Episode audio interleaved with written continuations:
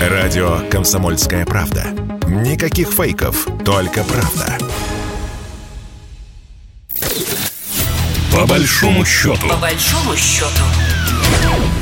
Здравствуйте, меня зовут Екатерина Шевцова, вы слушаете программу «По большому счету». В ней мы обсуждаем самые актуальные экономические темы России и Беларуси, нашего союзного государства.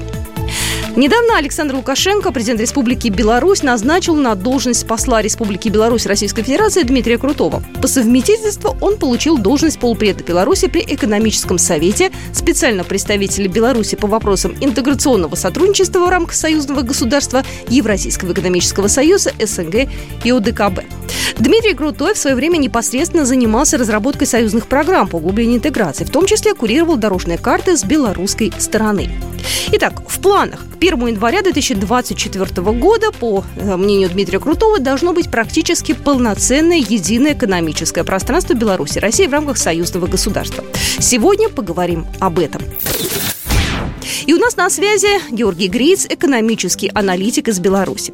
Георгий Васильевич, здравствуйте. Э, как я уже вот сказала только что, к 1 январю 2024 года должно быть полноценное единое экономическое пространство Беларуси и России.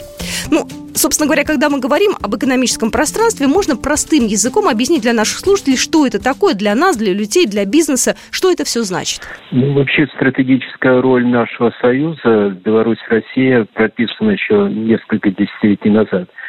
К сожалению, наверное, было много планов о создании наднациональных органов, единого экономического пространства, под которым подразумевается и равные условия конкуренции, особенно для Беларуси это очень актуально. Это речь шла даже о едином платежном средстве, едином финансовом центре.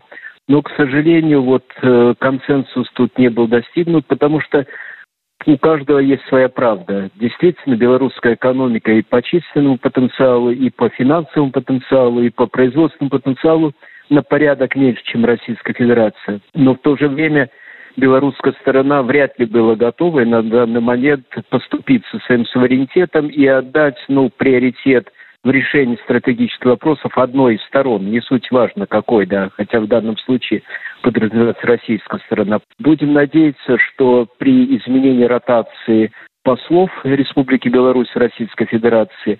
Это более молодой э, товарищ, крутой, с э, достаточно большим бэкграундом, то есть хорошая кредитная история, образованием, то есть э, у него хорошая история и помощник президента был, и зам главы администрации был, и замминистра был, и министром экономики был. То есть очень образованный молодой э, товарищ. И поэтому я думаю, что вот в принципе, наверное, в этом формате, которое вокруг объединения Беларусь-России есть, я имею в виду санкционную политику, наше стремление двух народов к интеграции, экономические условия, то есть противостояние совместно санкционной политики коллективного Запада.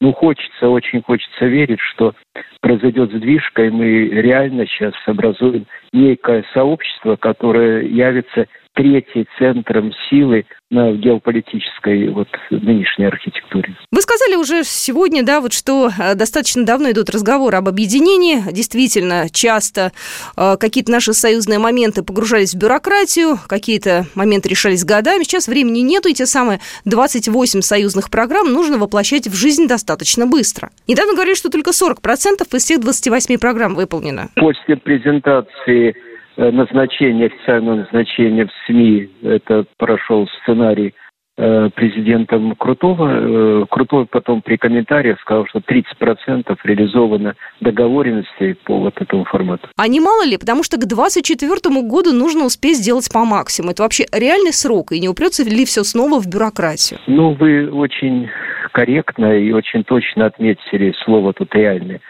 принципе, с дорожными картами, поэтому я и говорил, или, или программами союзного государства, ну, очень интересная э, история, и она на уровне понятийного аппарата.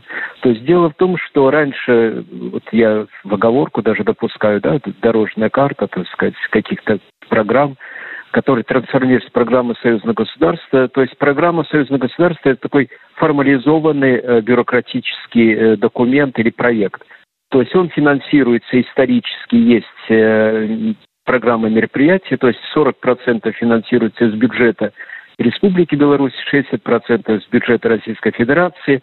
Специально есть программа, которая компетенции делит, что будет на выходе к сожалению, вот до сих пор, и это является таким большим, может быть, конспирологическим вопросом, вот дорожных, э, все время оговариваюсь, наверное, это по Фрейду, так сказать, оговорка, программ союзного государства, которые можно почитать и понять, что они осуществляют, до сих пор нет. Значит, скорее всего, это такое намерение. То есть все-таки к программам союзного государства более подходит это слово дорожная карта. И она действительно очень емкая. Там 28 направлений фактически не создают институциональные условия. Я к чему это говорю? Вот я вычленю только один э, фрагмент или одну э, программу союзного государства, так называемая, это создание единой промышленной политики. То есть фактически формирование законодательной базы, а у нас они ну, достаточно отличаются, прямо скажем. В том числе и с точки зрения создания равных конку... условий конкуренции. А равные условия конкуренции подразумевают, чтобы и белорусские производители, и российские производители на своих национальных рынках ну, сотрудничали или конкурировали ну, на равных условиях. А это для Республики Беларусь подразумевает в том числе доступ к институтам финансовой поддержки. Это и региональные, и федеральные средства. Ну, прямо скажем, что белорусские субъекты, белорусские предприятия не имеют доступ к этим ресурсам. По крайней мере, он очень сильно ограничен. Так вот, с этой точки зрения, это не просто хотелки. Для этого надо менять законодательство. В первую очередь мы говорим о российском законодательстве, потому что все-таки он премиальный рынок, он более мощный, он более платежеспособный, более емкий, ну, чем белорусский рынок, хотя это тоже дорога в оба, так сказать, обе стороны встречная дорога. И э, премьер-министр Российской Федерации Мишустин как-то говорил в прошлом году, что для этого надо принять несколько сотен, а точнее, по-моему, он упоминал 400 нормативных документов, которые ну, создадут вот эти равные условия. И вот эти 400 документов, законодательная база должна быть принято к концу текущего 2022 года. Ну, я не слышал, я думаю, что и вы не слышали, и наши зрители или слушатели не слышали о таких э, новых проектах, которые, ну вот, через пару месяцев буквально будут приняты. Поэтому, скорее всего, э, сроки при формировании этих э, программ союзного государства были немножко оптимистичны. Хочется надеяться, что нынешние условия, условия очень непростые, форсируют. И на кону, на повестке дня появились новый формат, это так называемые 14 программ импортозамещающих, да, союзного государства, в электронике, в машиностроении, ну, можно перечислять их дольше. И вот с этой точки зрения мне импонирует подход нового посла, и я тут тоже ответил бы, что кроме посла э, Республики Беларусь в Российской Федерации, это очень высокий статус со всех точек зрения, эта должность имеет еще один статус, э, для Беларуси тоже значимый, это статус вице-премьера. То есть он фактически является членом правительства Республики Беларусь. И его вот подход, прагматичность, который говорит, прежде чем э, ну, декларировать вот эти проекты, да, они президентом утверждены необходимо понять, кто за что и в каких, так сказать, сферах оплачивает, кто за что отвечает. Вот этот такой прагматичный подход, он, ну, с моей точки зрения, говорит о том, что э, человек понимает, э, как сдвинуть вот этот камень, этот глыбу, так сказать, с места для того, чтобы э, она покатилась и, в общем-то, привела к э, нужному желаемому результату. То есть вот, к сожалению, у нас на риторика и слова, они отличаются. Вот пришло время собирать эти камни, а не разбрасывать. Георгий Васильевич, у меня финальный вопрос. Э, сейчас сложное время, затевать какие-то изменения, перемены, объединения непросто. Мы уже в середине пути э, с нашим единым экономическим пространством. Как вы думаете, э, такие изменения лучше проводить в какое-то турбулентное время или в спокойное время? Вот. Э, нас что-то может заставить сейчас действовать быстрее? Ну, вы знаете, вот, к сожалению, это свойственно не только нам, славянам, да, это свойственно, наверное, человеческой психике, когда все хорошо и никому двигаться не хочется. Хочется лежать или сидеть на лавке, или на печке, и вот, так сказать, все самой разрулится. То есть, к сожалению, начинается серьезная трансформация тогда есть, когда вызов есть или личности, или в данном случае вообще суверенитету, национальному суверенитету наших двух государств.